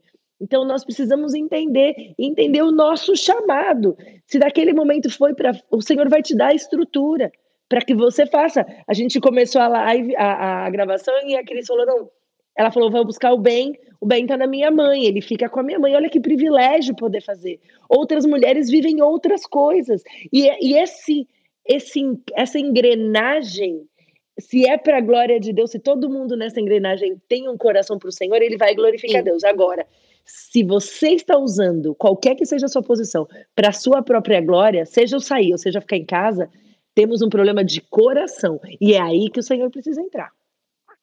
Sim, sem dúvida. Incrível, Perfeito. muito bom. E eu vou perguntar para vocês agora, que a gente está aqui, né, falando na posição de que está aparecendo aqui, que cada um está muito confortável e muito certinha dentro daquilo que que tá fazendo hoje. Mas vamos lá. Vamos jogar o, o sincerão. Vocês se consideram workaholics? É, a Erika saiu do grupo. já fui, já fui.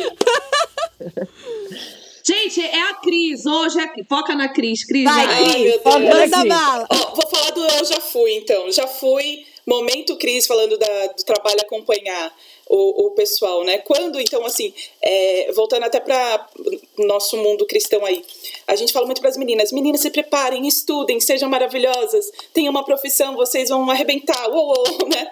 E aí elas casam, e aí elas têm um lar para cuidar e bora lá. E aí, quando eu era casada, somente casada, sem filho, tinha uma casa nos mínimos detalhes, tudo maravilhoso. Meu horário da unha tava ali, meu horário da escova show. E workaholic total. E isso era lindo, né? Nossa, a Cris trabalha, nossa, que legal. Ela dá conta, ela entrega, é, ela consegue cuidar da casa dela, tá sempre impecável, não é assim? Tá sempre, né, com o cabelinho arrumadinho, a unha feita. E aí veio a realidade do filhão, que chegou desconstruindo todo esse, esse barraco, né? E aí a Workaholic teve que dar é, o espaço que a maternidade merece e deve ter. Então, muitas coisas do Workaholic foram deixadas totalmente de lado. Então, assim, é, eu ia para reuniões, eu não tinha um, um horário.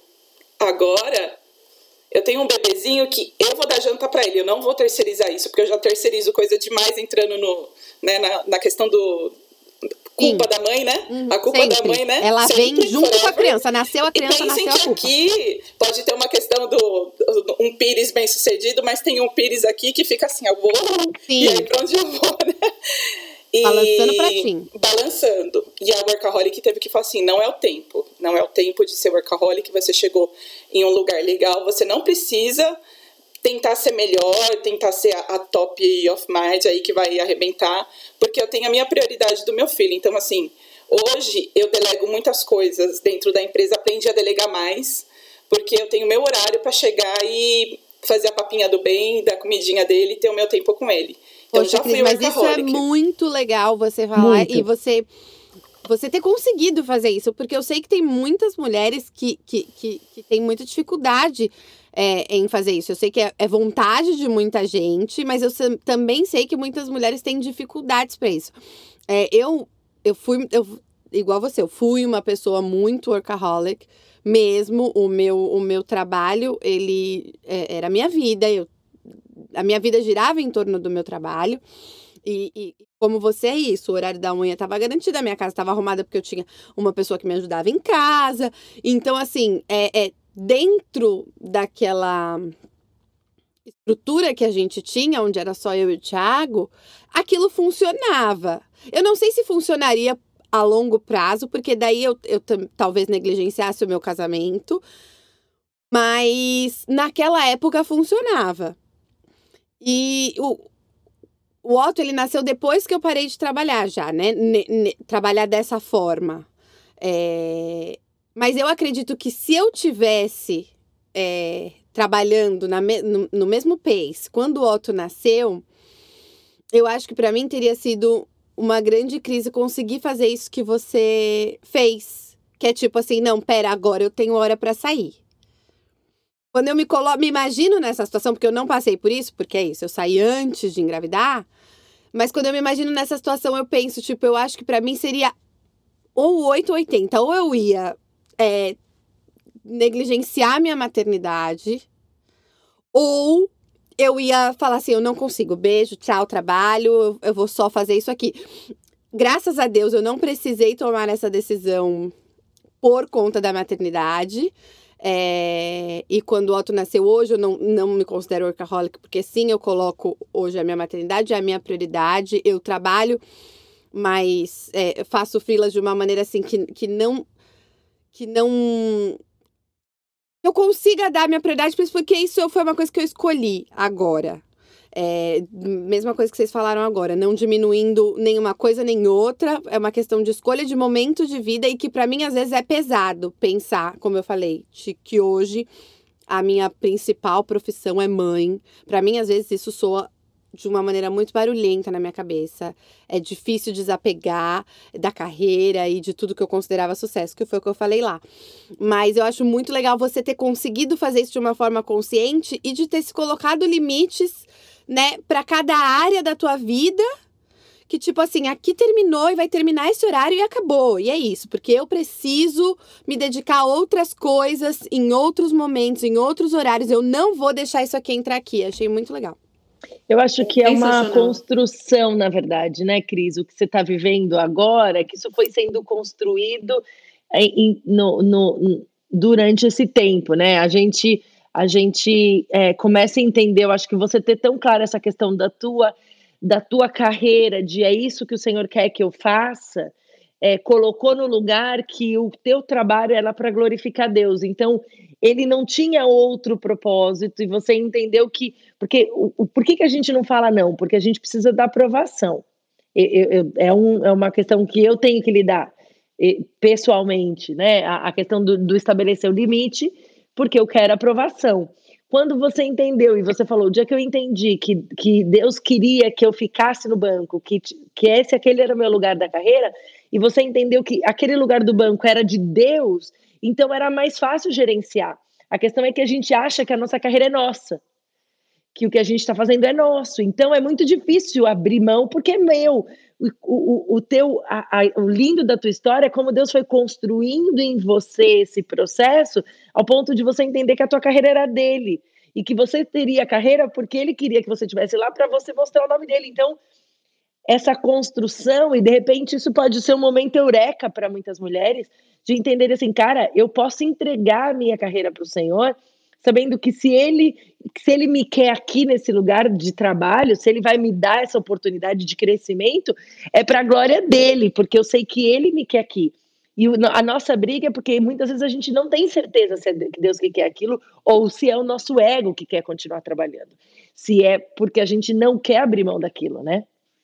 É, e é muito isso que você falou de entender da vocação, é porque assim, é, lembrando do meu papel, eu sou esposa, eu não sou a líder da minha casa.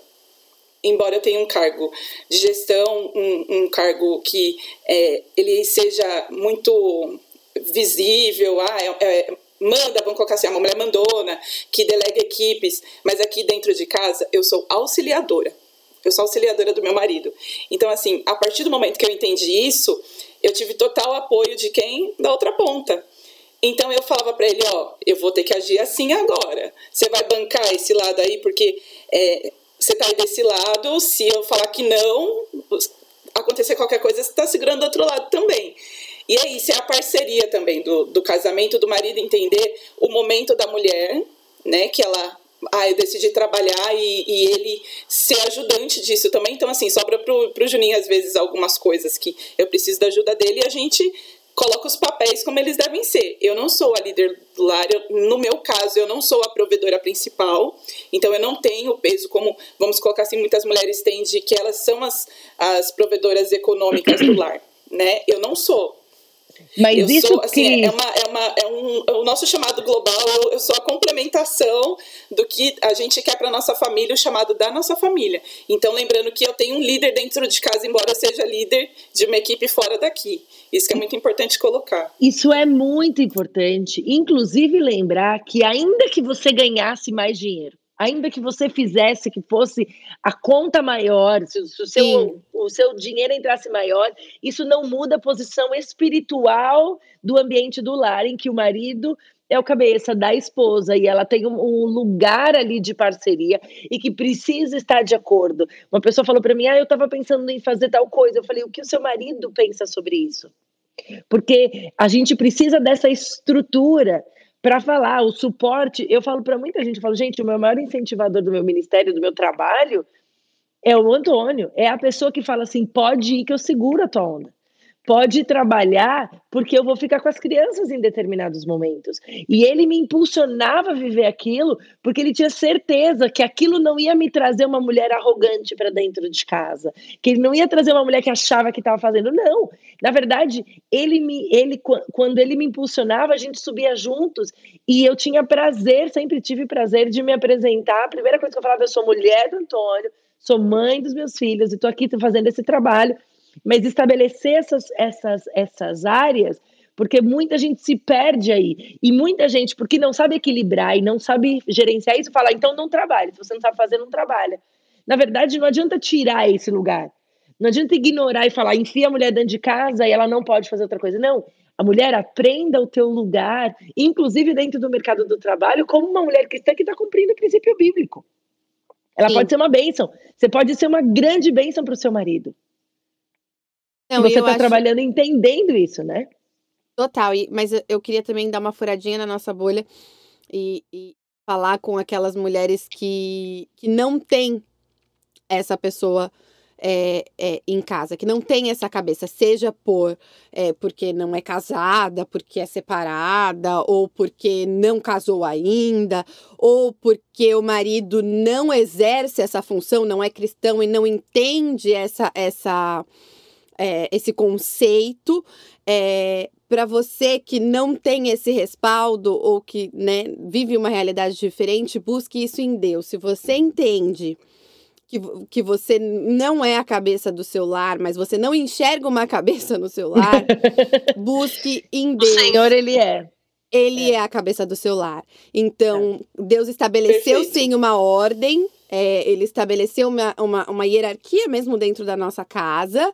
É, dentro da nossa vida como um todo, mas quando falta por algum erro humano, Deus está ali para suprir essa falta. Então, Amém, é busque em Deus essa cabeça, porque Ele vai ser a cabeça da tua casa, né? Amém, é isso aí. Perfeito, amém. É, e nesse, nesse ponto que eu acho que vale a pena acrescentar é assim: a gente. Eu, eu tive uma experiência recente sobre é, a obediência a essa a esse design que Deus colocou pra gente, né? Ele desenhou pra gente um, a instituição familiar. E, e há pouco tempo atrás eu sei que essa transformação de conceitos também esbarrou eventualmente na família, esbarrou, ok, é, como que eu vou conciliar é, trabalhar essas competências e, e, preparar o meu retorno ao mercado, é, considerando a minha configuração familiar, considerando que é, o meu marido também está dentro de uma transição profissional, a gente é imigrante, quem imigra, como a Paulinha falou no começo, passa por um, um processo muito profundo de impacto em todas as áreas e a área profissional é, é, eu colocaria como sendo a principal delas, assim, a mais destacada,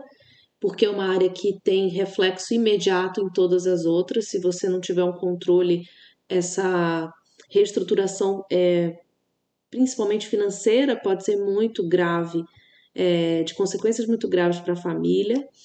E, e eu pedi a Deus, eu, eu coloquei para Deus isso em oração, né? Que eu estava numa condição em que é, se eu tivesse uma falta de sabedoria nesse momento, no sentido de que é, vamos competir, vamos ver quem chega primeiro, é, isso geraria consequências graves no meu casamento.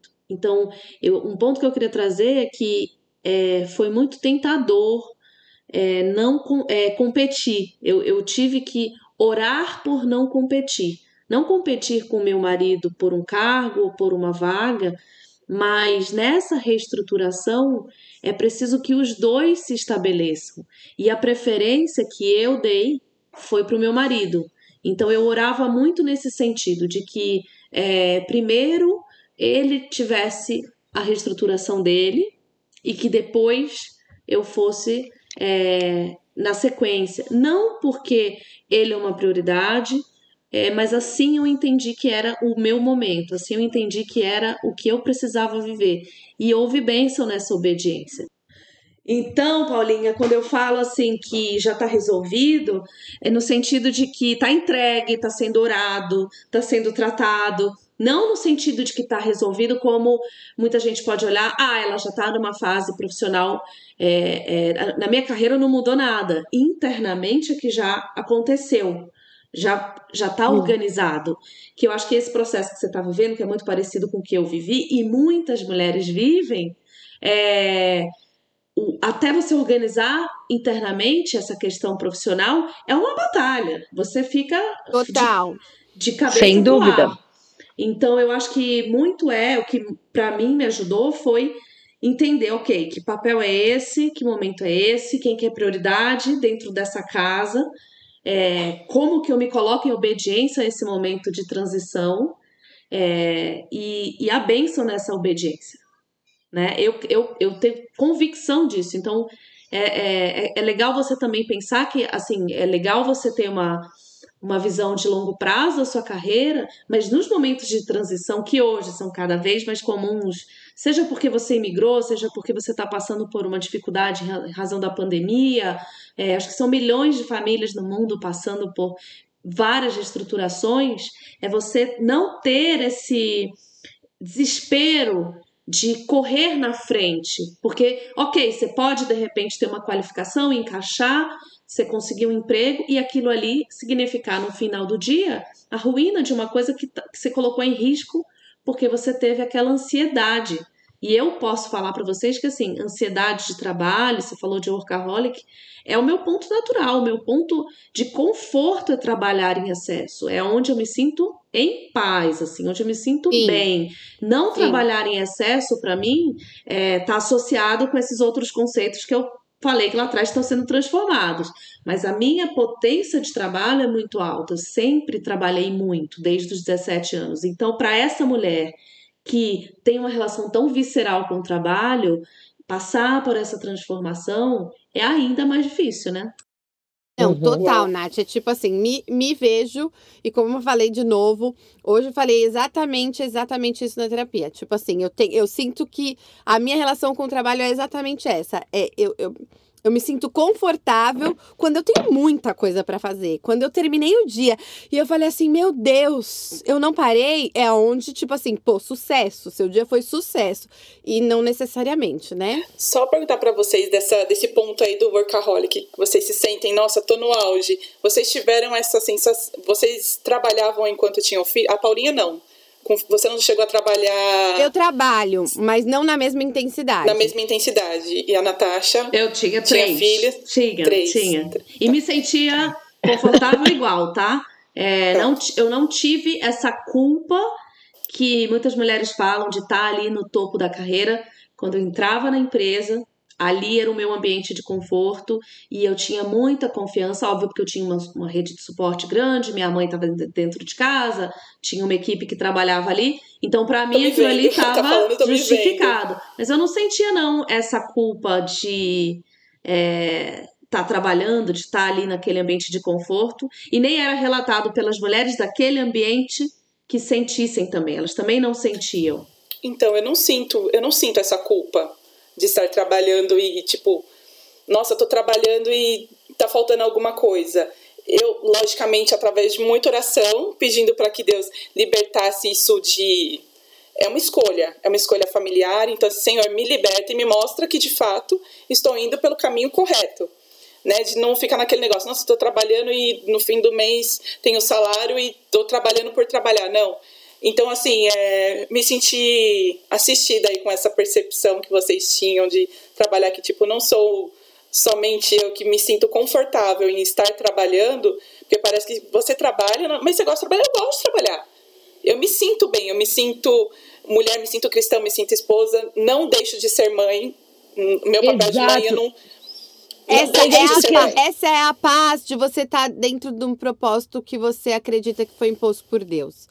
Eu Exatamente. acho que essa parte de você não, carre... você não carregar essa culpa é você saber que você está cumprindo o seu chamado e o propósito que Deus colocou ali para você. E eu tô Amém. falando para a vida dos outros, tá? Para minha mesmo, é. a culpa vem. É mais difícil Você tá colocar. se ouvindo, você tá se ouvindo. É, é.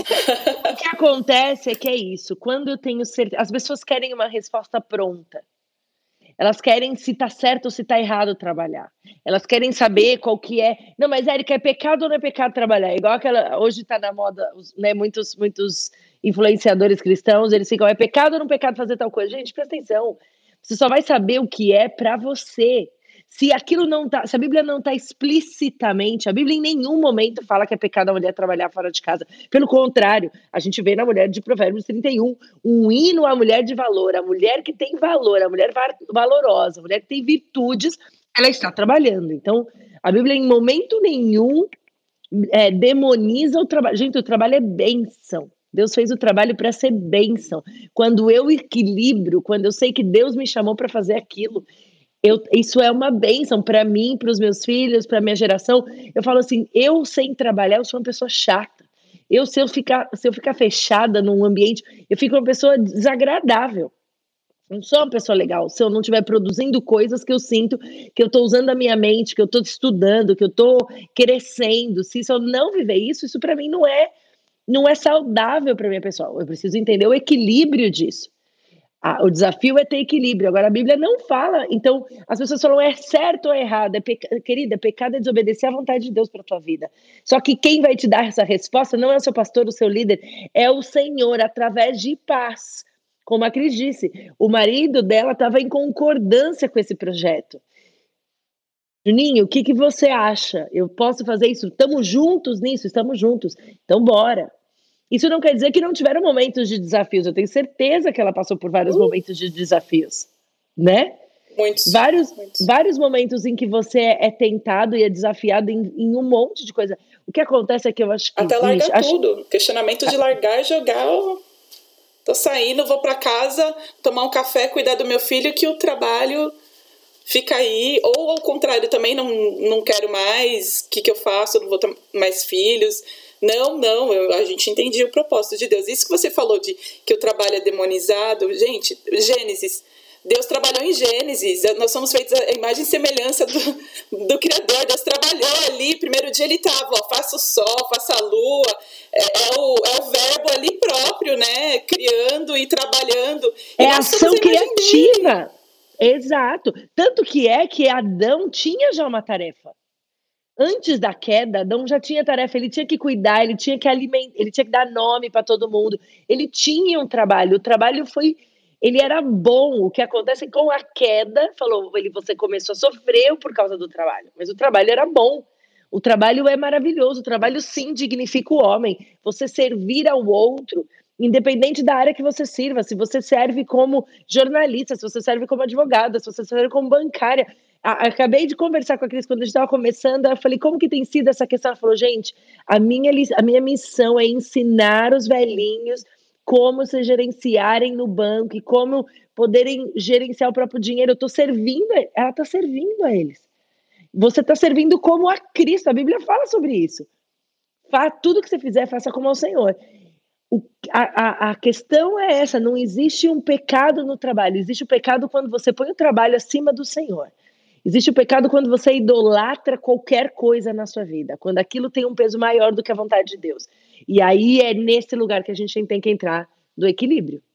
Gente, então vamos lá, vamos para os momentos é, mais tranquilos, né, Cris? Vocês estão... Peraí, só uma pausa. Paulinha, você está me ouvindo? Eu estou me ouvindo no fundo. Não. Tá normal. Meu... Tá normal. Tá, tá normal? Normal. Beleza. Então vá, eu vou recomeçar. Gente, então vamos lá, vamos para os quadros. Cris, você já sabe como funciona, né? Eu, como sim, sempre, sim. não tenho nada você anotado. preparada, Cris. Então já jogo para convidada. Ai, meu Deus, deixa Vamos eu conversar com você. Primeiro quadro, ok ou não ok? Eu acho que você tem alguns para trazer, né? Você separou Ai, algum pra gente? Deixa eu ver aqui. Hum, ai, gente, eu tenho da maternidade. Pode trazer, é sempre. A gente adora fiz. ok ou não ok de maternidade. Eu acho ai, que gente, 80% de ok ou não ok é maternidade. É maternidade. É, é, 80%. Né? É, é a minha vulnerabilidade. e é, Páscoa, né? Benzinho todo ganhou. Gente, eu tenho o Ben de dois anos, é um fofo lindo. Eu me tornei aquele Ele é tipo é de mãe. Eu, eu julgava. Ai, tanta de mãe que coloca tanta foto de filho e, e filma tudo. Gente, eu filmo mesmo, meu, meu rolo da câmera só dá ele. Eu, é o máximo, eu adoro. Também ele é muito lindo, então continue é muita fazendo fofura, isso. Gente. Ai, as minhas expectativas eu coloco mesmo e, e brinco com ele, compro instrumento musical. Até sanfona já comprei pra essa criança.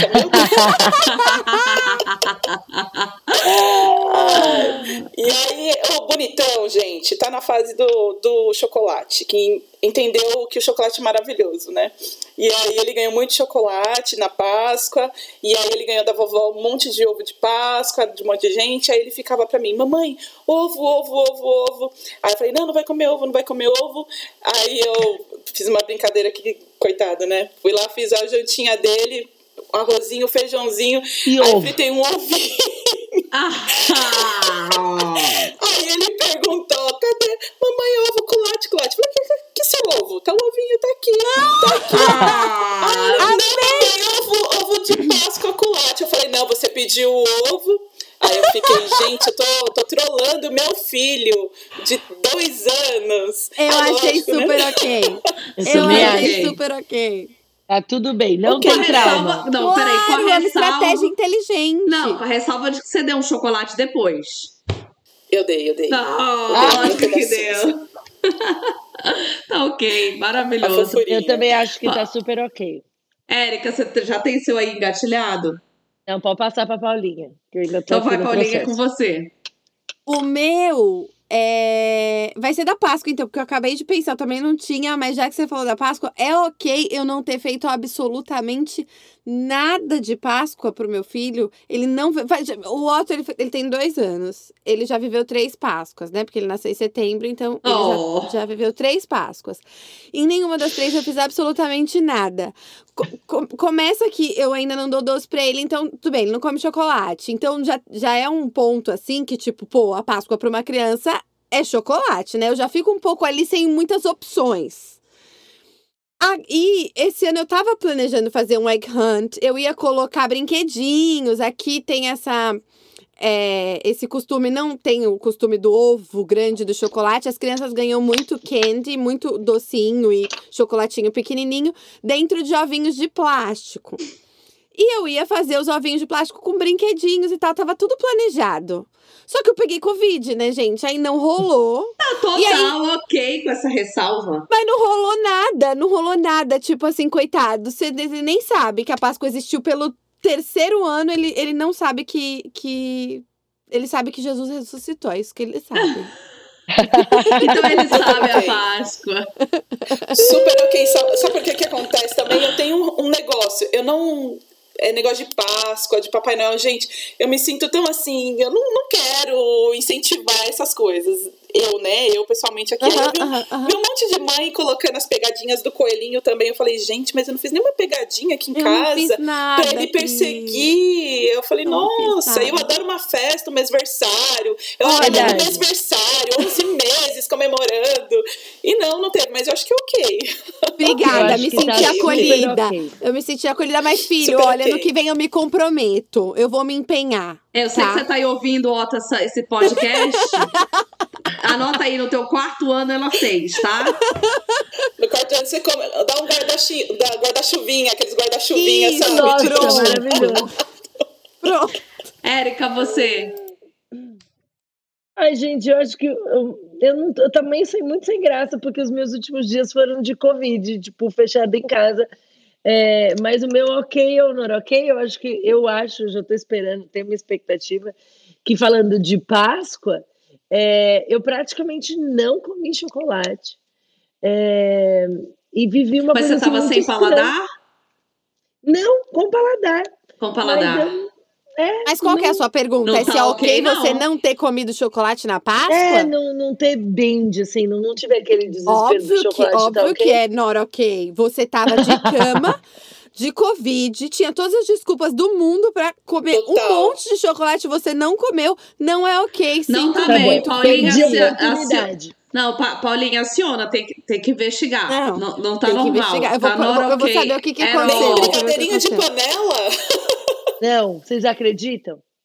Não, não é ok isso. Não. Gente, Então, não eu- é- meu, o meu ok not ok é brigadeiro de panela, tá? É super ok, Eu- sempre sou ok. Não, gente, sabe o que Você acontece? fez porque tinha paredão, não foi, irmã? Foi, né? Não vamos entrar nessa. A gente chega lá no Miga Só Louca. Eu, eu não vou antecipar quadro, porque a diretora me deu autoridade sobre o quadro, então é na minha ordem. Vamos, vamos chegar lá. O que acontece, já vou revelar esse fato, tá? É. É, Tim Juliette, tá? Pra quem ficou aí no ar, as pessoas vão entender. Mas uma pausa. Eu, o que que acontece? Os meus filhos adoram brigadeiro de panela, tá? Piados. Só que, na verdade, eu já ia fazer pra mim. E aí, eu fiquei super me sentindo mal, porque ele falou assim: Mamãe, obrigada por ter feito, mamãe. Você é ótima. Obrigada por ter feito o brigadeiro de panela. Só que era meu, era meu. Óbvio que eu dei. Óbvio. Ai, gente, era amiga, meu. Então você tá... Mas peraí, você tá no super ok, porque o que, que eu teria feito? Eu teria esperado, obviamente, as crianças dormirem. Aí isso é um ok ou não ok? Sim. E Então você Netflix. Tá Gente, super mas ok. você levar eu esperar a crédito. criança dormir. Não, e eu super falei de Claro. ótima mãe. Eu A disse, meu nossa filho, mamãe é faz isso essa. pra você. a Olha que nossa vida é essa. É o acaso que fez a gente ser uma boa mãe e a gente tomar crédito, entendeu? Deu ali a curva, deu certo, você fala, mas eu planejei. É que nunca Isso tava acontece. na minha cabeça desde Nunca acontece da demanda ser atendida naquela hora. E foi muito instantâneo. Mãe, eu quero brigadeiro. O brigadeiro tava pronto. Eu disse, tá aqui, meu filho. É seu. Não era. Toma, pensei em Lembrei na hora do quê? Não do brigadeiro, do filho. Lembrei do filho na hora. Nossa. E sim, gente, aí eu tenho que completar o quadro. Era pra assistir uma, uma eliminação de Big Brother Brasil. Ok, ok, Natasha. Ok, a gente ok. já sabe dessas. A gente já sabe. É, Tá, eu Me até gostaria a coloca que pra seguidora um já sabe. Todo Até mundo já sabe. Gente, vamos lá. Próximo quadro. Miga sua louca. Paulinha, Eu eu tenho que ler o, o script, não preciso. Cris, Acho que a Cris sabe. Vai, Cris. Ok. Amiga sua louca, peraí. É o... Tem, o... tem o outro também, não tem? Tenho Nunca Pensei. Ah, tá. O mi... Nossa, amiga sua louca tem um recente. Então vai. Vai. então vai. Aniversário. Meu aniversário, dia 15 de março, 35 anos. E eu adoro uma festa, como eu já falei, né? E aí a bonitona aqui mandou, encomendou um bolo. Eu tô numa equipe que, assim, são todos homens. Então, logicamente, eu acho que, né, a gente já pensa, ah, vou fazer aniversário ninguém tá nem aí, né? Eles vão lá, ô chefe, beleza, parabéns aí, muitos anos de vida, toma um café aí. Aí eu falei, vou mandar encomendar um bolo. Aí encomendei um bolo. Segunda-feira tá, é lockdown em São Paulo. E aí eu tenho uma amiga que faz bolos maravilhosos, Dolce Delicato. Quem quiser, vou marcar no Instagram aí. Já fica, já fica aí. Já fica a dica, empreendedora maravilhosa. Fez um bolo lindo. E aí encomendei, o que eu combinei com ela? Meio-dia, manda o bolo lá pra, pra agência e manda pelo Rap, pelo Rap não, pelo 99, e aí eu recebo o bolo, comemoro lá com o pessoal, beijo, tchau. Aí ela mandou. E aí ela, que chegou o bolo? Eu falei, não. Aí ela, mentira, acabei de confirmar e o cara falou que deixou o bolo aí. Falei, Rê, não deixou o bolo, o bolo não tá aqui. Desci na recepção, perguntei pra recepcionista, chegou um bolo? Não, Cris, não chegou bolo aqui não. Aí eu falei, não chegou, vê com o cara. Aí ela ligou pra ele, caixa postal. Ligou pro Uber, o cara sumiu. O 99 ele sumiu. Todo mundo tentando procurar ele. Ela falou assim: Cris, eu não acredito. Ela desesperada, o bolo lindo, maravilhoso. E eu já tinha convocado a equipe inteira para comer o bolo. Eu já não, eu não sabia o que, que eu fazia, né? Lockdown em São Paulo, você não vai na padaria e compra um bolo, né? Não. Aham. Aí, beleza, chega. Eu perguntei pra, ah, pra todo mundo: nada do bolo, nada do bolo. Gente, certeza que não veio bolo? Não, não veio bolo. Falei, Rê, e agora? Faz um boletim de ocorrência com o cara printar. Ah, Peraí, um boletim. Peraí. de- Eu ouvi boletim de ocorrência É, por eu conta do ouvi bolo. também, eu, eu, eu acho que não deu pra ouvir bem. Falei, ah, faz um boletim de ocorrência. Aí ela, Cris, eu tô revoltada, não é possível. Eu falei, gente, não dá pra confiar em ninguém nesse mundo. Pleno lockdown, o cara roubou o nosso bolo. Mas ele roubou real? Não, pensa só, nada do cara. Ela já tinha printado o Facebook dele pra falar com a mulher dele, pra contratar ele. Aí eu já tava no, no iFood pedindo um outro bolo, Não, né? peraí, peraí. Descobriram o Facebook do motoboy, é verdade? Descobriram, descobri. Ela descobriu e eu lá no meio e a Esse é, o equipe já nível, indo... esse é o nível de stalker que eu gosto. Não, ela que tipo raiz. a mulher do cara, eu não sei como que ela achou. Eu falei, hey, vamos abrir um boletim, nem que seja online, porque não é possível esse bolo. Daqui a pouco tô lá pedindo um outro bolo, um outro segundo bolo, né? Sobe a equipe inteira com uma cesta de café da manhã, um bolos que eles fizeram e quem? O meu bolo! Que bonitos? Eles pegaram o seu bolo pra te fazer a sua própria surpresa. O gerente falou assim: ó, a gente vai fazer uma festa surpresa pra Cris, vai chegar umas coisas, guarda tudo na cozinha. Aí meu marido me mandou cesta, e ele preocupado, não chegou nada aí. Eu falei: não, não chegou nada. Aí a menina que tava na recepção entendeu que tudo era surpresa. Aí ela guardou tudo na cozinha, daqui a pouco sobe bolo da agência, bolo que encomendei, bolo do Uber, a cesta. Aí eu falei, mentira, que é o bolo. Aí eu, Renata, pelo amor de Deus, não é de ocorrência. Que o bolo tá aqui. Ela, como assim o bolo tá aí? Eu falei, depois eu te conto. E meu bolo apareceu. Maravilhoso. Eu acho ótimo que Muito assim, bom. ela quase prendeu a pessoa que entrega a cesta de café da Acabou manhã, a pessoa que entrega o dela. bolo já quase. Quase acabou o casamento do moço do 99. Quase acabou a carreira do cara. Eu Quase pensei, acabou- eu pensei que você fosse falar que até o motoboy tava lá preso. E agora, tipo, Na salinha. Ele faz parte da surpresa também. Vou pensar que ia ter uma festa surpresa. Os meninos estavam nem aí. Eu falei, ah, não tem nada não. De repente, 80 bolos. sensacional. Amei, amei. No fim. Três Cris, bolos. muito louca. A pessoa que faz o boletim de ocorrência pelo bolo, ela realmente Gente. liga sua louca. Amiga, sua Ela é. louca. Estamos falando de competência aqui, né? Paulinha, vai É. você, amiga sua louca. Qual que é o fitness do- do dia? Paulinha, você sabe a Gente. jiu-jiteira, né, Cris? É, eu sou jiu-jiteira. É, que mais? Que mais? Que mais? Não, mas o meu Biga Sua Louca, ele não é uma situação específica, mas é uma coisa que eu percebi nesse Covid, momento Covid. É que eu não consigo ficar parada sem. Isso dá um podcast, tá? Então ser muito breve, vocês nem precisam comentar muito em cima. Mas eu não consigo ficar parada sem me sentir culpada. Então, assim, é, é, é, eu, eu fiquei parada, tinha que ficar parada, não tava conseguindo fazer muita coisa, fiquei muito cansada, fiquei com muita dor no corpo, fiquei. E, e assim, a culpa que me corroía por estar parada, e o meu marido tá lá embaixo, cuidando da criança, tendo que trabalhar, e tendo que arranjar coisa para comer, e me trazendo as coisas, foi assim, foi pior do que, eu não sei, eu, eu me senti muito mal, e eu percebi que isso é uma coisa da vida, assim, eu não consigo ficar parada sem me sentir culpada. Se eu, no momento do dia me der, eu tiver meia hora, que meu filho dormiu, e eu parei meia hora assim e falei, não tem nada urgente pra eu fazer aqui, e eu sentar, eu, eu, eu me sinto mal, eu fico assim, mas por que, que você tá sentado? O banheiro não foi lavado faz uma semana, dá pra lavar um banheiro? Meia horinha? Dá pra lavar um banheiro. Então, eu sou louca, tô com esse problema, não consigo ficar parada sem é, me sentir culpada. É isso aí, Então, ouvintes. Dá um podcast inteiro. Dá um podcast. Dá um podcast. Dá um podcast, aqui, por ó, vários gatilhos. por isso que eu. Já tô aqui assim, meu Deus, eu tô Vai. sentada aqui. Dava, enquanto tá o podcast, dava pra fazer Não, aqui o meu, coisa, ó, né? o meu, o meu amiga sua louca soltou aqui já. Amiga, não consigo ouvir isso sem desenvolver uma tese inteira. Tá É, difícil pra mim. eu acho, eu acho Tá que tá difícil segurar. difícil. Ai, gente, então eu vou pensar num episódio mais pra frente pra vocês tratarem de mim. Já, já roteiriza da gente. Vamos. Gatilhos Já, tá mentais. de todas. Tá bom. Tema em voga. Solta, solta ele. A gente tá falando de identidade, tá? A gente fala de gatilho. E Do volta. Do nada. Do nada. Tá bom, vou anotar aqui. Érica, você teve algum amiga sua louca covídico?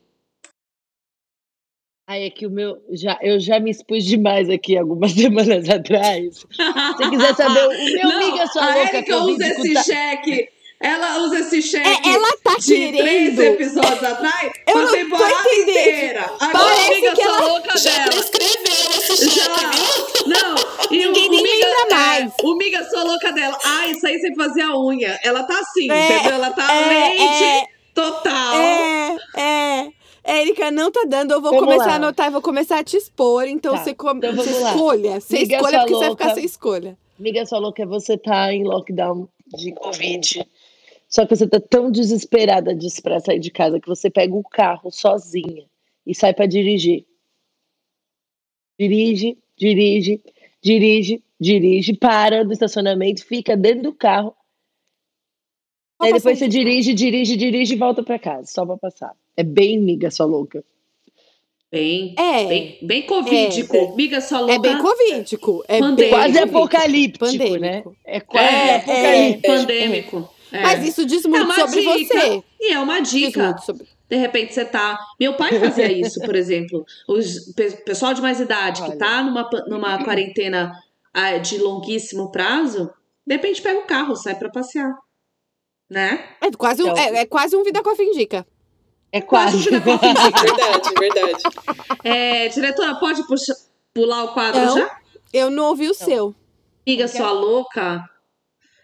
Gente, eu tô tão sem miga sua louca, tá tão tanta loucura. Eu tô de mudança de casa e tô naquela fase de Ah, gente, é o seguinte, eu tirei dois caminhões de lixo da minha casa. Foi. A Pronto, gente tá aí, contratou. sua louca. Não, a gente contratou uma, uma ajuda. Eles tinham uma caminhonete enorme. E aí a gente foi, né, tirando. Eu falei, ah, vamos jogar isso, e isso, e isso, e isso. E ela falou, olha, já lotou. Eu falei, como lotou? E tava lotado. E teve que Ô, Na- voltar. Você já assistiu aquela série que chama Acumulador? Acumuladores. Acumuladores. Acumuladores. E, eu, e tanto que é verdade que eu falava pro Maurício assim: acumuladores do Discovery. Acumuladores do Discovery. Muito bom ter É, amiga foi a louca primeira junto. coisa que eu, Eu, isso é pensei. muito amiga sua louca. Eu Isso, dizia, é amiga- muito. Acumuladores. Aí já vinha o quê? O episódio. A câmera já tava aqui filmando e eu Total, aqui sendo resgatada. Dois caminhões de lixo dessa Meu casa. Deus. Meu Deus. E Paulinha Ai, tem a pachorra de falar episódios anteriores que a casa era top, Eu top, queria dizer que ela, ela, ela esconde os closets da Natasha, então é aquele que você abre assim e que cai tudo em cima de você. Porque na casa dela mesmo não, tem tava. um nada. Olha isso. Mas você abre o armário, você é soterrada. tem rato, tem gambá. Descobrimos, descobrimos. É, não Maravilhoso. pode abrir uma gaveta que pula um sapo. Bom, então vamos, eu não sabia, né, que eu era acumuladora, já tá aqui, passou. Cris, é com você. Oh, A Eu não Cris já sabia. falou. Pera, calma. Não, quero Que sa- quadro quer é esse que você inventou? Que quadro é esse? Vamos conversar. Que quadro é esse? Eu não conheço nenhum quadro que chama Eu Não Sabia. Eu nunca vi. Não sei o que, que eu tenho que falar aqui. Não sei qual que é a pauta. Você criou, é uma coisa sua da tua. Vai, manda ver. A gente, a gente incorpora no Gente, programa, gente, se for legal. É, é o seguinte, é, eu nunca pensei, eu nunca pensei. Contextualmente. Vamos Agora. contar uma coisa. Vamos contar uma coisa sobre nós que pouquíssima gente sabe. Não posso mais dizer que eu sou louca porque já tá declarado. Já passou dessa. Obrigada, obrigada. Eu nunca pensei que eu fosse acumuladora. Ok, Cris, é com você. Ótimo. Ai, ai, eu tenho um mico do meu casamento. Pouca gente sabe. Que mico. Dia do Nossa, casamento. interessante. Vai, Bom, conta. é, a gente é criado na igreja, gosta de cantarolar, né? E eu sempre, como uma boa cantorinha, cantava, cantava, cantava, cantava. E no meu casamento, o que, que eu queria fazer? Cantar, né? Cantar. Cantar. E aí eu queria fazer uma surpresa pro Juninho de cantar. Ai, meu Deus. Porque Foi mesmo? o, o pastor, o pastor, eu só falei pro pastor, né? Aí o pastor falou assim: ah, agora teremos um momento especial, né? Aí o pastor falou assim: Cris, pode cantar. Aí, gente, eu tava tão nervosa, o casamento, aquela adrenalina. Aí eu virei pro pastor e falei: Pastor, eu arreguei. Você fez o Você quê? não teve coragem de cantar? Não tive coragem de cantar. Falei, pastor, eu não. Aí eu falei, arreguei. No meio Aí da ele- cerimônia, você falou Só pra isso? ele, né? Eu falei, pastor, Mas eu no meio da cerimônia. No meio da cerimônia.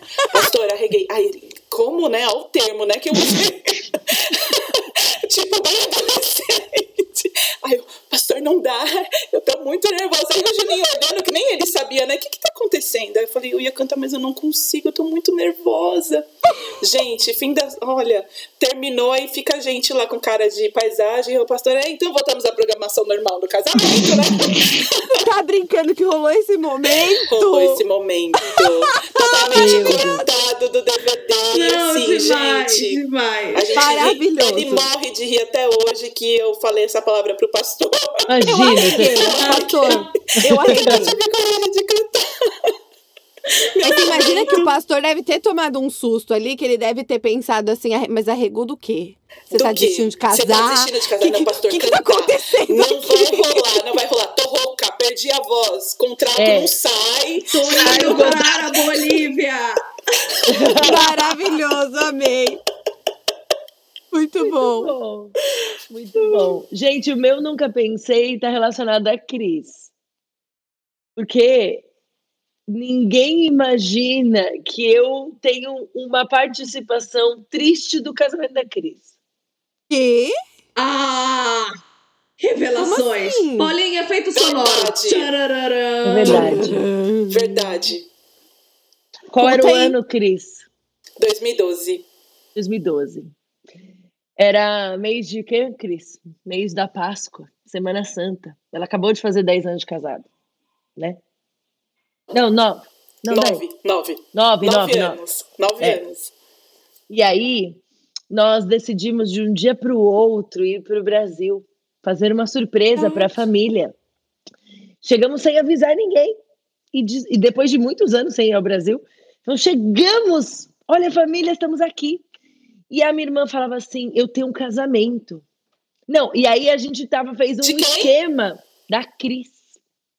E a gente fez um esquema para a família chegar na casa que a gente estava, porque ninguém sabia que a gente tinha ido, era surpresa. E ela falava Sim. assim: não posso ir para Jundiaí, porque eu tenho um casamento. Não, não, você precisa vir, maior esquema. E ela foi, quando ela chegou lá, e era a gente, a gente atrapalhou todo o esquema, porque nós tínhamos chegado de viagem há Peraí, muitos anos a no Naná não foi no casamento da A? Naná Não. foi no casamento. da Naná, minha amiga, que me levou a conhecer Érica. Yoná e Yoná não Érica, foi. que mancada. Mancada. A gente, a gente fala disso até É hoje. hoje. Culpa da Érica. Culpa Culpa da... Então, Érica, peraí, que chegou. quadro é esse? Eu me senti agora perdendo, perdendo Nossa, o controle. pera, nem, nem, é- é, a gente Isso é um- tava no isso é Nunca um- Pensei. Miga sua mas louca, virou um família. pesado. Virou um ok honoroquim pesado, pesado. Pesado. Naná, Lala, Sal, Bibi não estiveram no meu casamento. Família Vida. Família Vida roubou o Vida, do meu dia. momento. Meu momento, Roubou meu momento castelo. do Cris. E eu Gente, eu lembro- queria dizer que a gente tá um pouco tensa aqui, tá um momento um pouco complicado Mas eu aqui. tenho, eu tenho uma sugestão, Cris. A sua renovação de votos ou é aqui ou é em Sarasota, amor. Não tem outro lugar. Você É. escolhe. Fechou. É isso Disney, aí. Disney, a Amo, gente vai amo. todo mundo. A, A gente, gente vai, vai de- todo mundo. Vem renovar aqui na Pronto, vida, decidido. tá? Tem, ó, tem uma coisa também, falando do, do Vida, do cafezinho, que você também, não sei se você vai lembrar disso. Primeira vez que eu fui em Orlando, aí a gente, né, a amizade em comum, porque a Naná nos apresentou via, sei lá, o web, o Whats. A gente foi também. jantar em algum lugar que era o aniversário do Juninho. E aí você e o Antônio deram esta xícara do Starbucks de Orlando. A minha primeira xícara de. Da coleção toda lá. Da coleção que vocês estão vendo aqui. Olha e a gente só. começou a fazer uma coleção em todos os. A gente ama viajar, então todo país que a gente vai, a gente vai no Starbucks e compra uma caneca. E quem começou foi a Erika com essa Ah, Pronto, xícara. Erika, você se redimiu. Você se redimiu. Você tirou a Naná, mas a Naná nem era muito importante também no casamento. O que, que é a redimiu, Naná perto, da, perto da, das xícaras? Paulinha, é, você precisa mandar uma xícara do Vida Coffee pra Cris. Ai, vamos olha, fazer chegar. Eu vou fazer o seguinte, eu, olha, eu vou guardar a sua aqui, porque a gente quer visita. Então eu vou guardar a sua xícara do Vida Coffee aqui, pra Perfeito. quando você vier, você pegar. Já tô com as compradas em stand-by. Só li, ó, liberando Então a vem. fronteira. Tô aí, hein? Muito Uhul. bom, bem-vinda, venha. Então, mas é isso. Então, eu, eu já usei todos os quadros num assunto só. Ok, Honor, ok? Miga sua Érica, não vem não. Não vem Ô, não. cheque, Não foi cheque. um quadro, não vem não. Lá vem o cheque, lá vem o cheque. É, é, não vem. Não. Paulinha, é você então, vai. É, era o que era, nunca pensei. Nunca pensei. É, aí eu cobrando o quadro dos outros, eu mesmo É. não tenho. Gente, eu não tenho, nunca pensei, mas eu vou contar uma situação engraçada do meu casamento, que a Cris me fez lembrar desse, né, desse momento awkward do casamento dela. É, e me fez lembrar de um do tem meu. momentos de casamento, né? É, é, não é, não é eu nunca pensei, mas foi uma coisa engraçada que aconteceu no meu casamento, é que ninguém avisou pro Tiago que ele não podia beijar a noiva na boca antes do, do, do pode beijar a noiva. Então, quando meu pai me trouxe lá na ilha e tal, se vocês assistirem o vídeo do meu casamento e as fotos do meu casamento, vocês vão ver que tem vários momentos assim. Ele veio me dar um beijo na boca. E aí eu virei. E aí pegou aqui na bochecha. Aí em outros momentos do casamento, que era tipo, depois dos votos, ele vinha me dar um beijo, eu virava. E ele beijo na bochecha. E ficava uma situação muito esquisita. Até que teve uma hora que o pastor virou pra ele e falou: Calma, não é pra beijar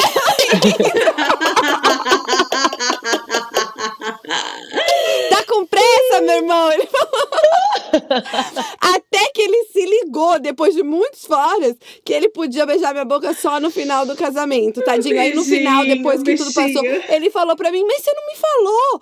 Como é que eu ia Oh. saber que eu não podia beijar sua boca? Ai, gente. Maravilhoso. É, eu vou, vou- eu vou criar um novo quadro de momentos constrangedores de, de cerimônias de, casa- de casamento. cerimônia. De cerimônia de Já foi- casamento, perfeito. Você já foi a um casamento no FaceTime? Ah, é Você já verdade, a Erika foi no meu casamento. do casamento pelo FaceTime? Amiga, sua louca. Gente, É dá um verdade. podcast de casamento. Olha. Eu adoro esse tema, eu adoro. Nossa, adoro, dá. adoro. Gente, Natasha, história. A gente sabe, né, Bolívia? Sim, sabemos. Bom, A gente sabe. meninas, agora, ô, Cris, agora a gente precisa Menina. do Indica. Indica? Vamos para o Vida Coffee Indica. Eu tenho uma dica ótima, mas a gente começa com você. Olha só, é, eu vou indicar, eu gosto muito de música, eu indicaria algumas coisas, mas é, não, não tô com nenhuma legal nesse momento, não tô pensando em né, nenhuma legal não. Minhas trilhas estão meio batidinhas. Eu amo hino de fogo, tá, gente? Pentecostal. Pentecostal. Pentecostal. Sou muito Raiz, raiz. raiz, raiz total. É, tem um perfil legal de uma menina que ela fala muito sobre essa questão de mulher e trabalho mulher no trabalho, é, cristã para mulheres que não, não são casadas, solteiras, é a Francine V. Walsh. Depois posso até mandar aí para postar no, no Insta do Por Vida. favor. É, é muito legal e ela é americana. Ela traz a perspectiva de um sob uma ótica. Ela é americana, não, ela está morando aí no, nos Estados Unidos. É bem legal o perfil dela. Traz sobre essa questão da mulher e o trabalho. Mulher mãe, mulher. Muito, muito legal. E ela está escrevendo um livro. Então eu, eu achei bárbaro. Ela tem, acho que, sei lá, 30, 30 anos, 35. Mas o menino inteligente, sabe? Que à luz da Bíblia. É, eu acho muito legal, Cris, a gente, você dar esse tipo de dica, eu já estou seguindo, porque a gente precisa de referências realmente disso em pessoas que vivem outras realidades, porque esse olhar, senão a gente fica, como nós falamos agora há pouco, né? Enxergando só através de um tipo de lente. Então é muito legal a gente poder é, não idealizar a vida do outro, mas colocar lentes diferentes e ouvir perspectivas diferentes, porque isso vai aguçando e nos despertando a pensar. Gente, crente foi feito para pensar, viu? Sim, É, posso, posso dar minha dica? pode sim. Eu já tenho ela, assim, bem fácil. Na verdade, eu, eu postei ontem, inclusive, no, no meu Instagram, uma menina que chama Bruna Santini, ela tem um podcast. E o podcast, ontem eu postei ah, um, um episódio específico que chama A Maldição da Expectativa. É muito interessante, é rápido, meia hora acho que de podcast. E eu achei super interessante. Ela fez referência a, esse, a um livro que chama A Maldição da Expectativa. E eu achei assim a abordagem dela muito bacana porque ela deu várias visões da expectativa, não só a, mim em relação aos outros, mas os outros em relação a mim e como isso é danoso para todo mundo que está envolvido nesse, nesse tipo de relacionamento que tenha muitas expectativas. Então, assim, achei super válido. Bruna Santini, ela mora aqui também na Georgia, uh, na, nos Estados Unidos, e eu gostei demais. Ela lê muito, ela tem clube de leitura, é uma menina super legal, super jovem. Eu não sei quantos anos ela tem, mas ela é super jovem. Mas esse, te, esse podcast, principalmente, A Maldição da Expectativa da Bruna Santini, acho que vale super a indicação, porque eu, pelo menos, tenho que lidar muito com essa questão da expectativa. Então, fica a minha dica. Muito Maravilha. bem, muito bem. Maravilhoso. Já anotei. Paulinha, Ah. você tem aí? A minha dica é, é para as mamães. É uma página no Instagram que chama Keep Kids Busy. É, é keep.kids.busy. É, são várias ideias de brincadeiras para você fazer com as, na verdade, são de brinquedos para você construir alguns brinquedos para as crianças, é com assim craft, é, é, coisas que você tem em casa e tal. Então tem várias ideias muito legais de brincadeiras é, educativas para para você fazer para as crianças. Tá lá, é um pouco assim para quem tem uma habilidade manual um pouco mais avançada que a minha. Mínima. Mas dá uma inspiração até pra hora de comprar o brinquedo. Se você olha, tipo, aquela brincadeira, você acha legal. Você fala, ah, mas eu não tenho muita habilidade manual pra fazer o brinquedo. Aí você fala, mas posso comprar um brinquedo mais ou menos assim. Ou o contrário. Então, assim, aproveita, você, mamãe. É uma página muito legal. É Keep Kids Busy. Muito bem. Muito eu tenho Já uma dica também.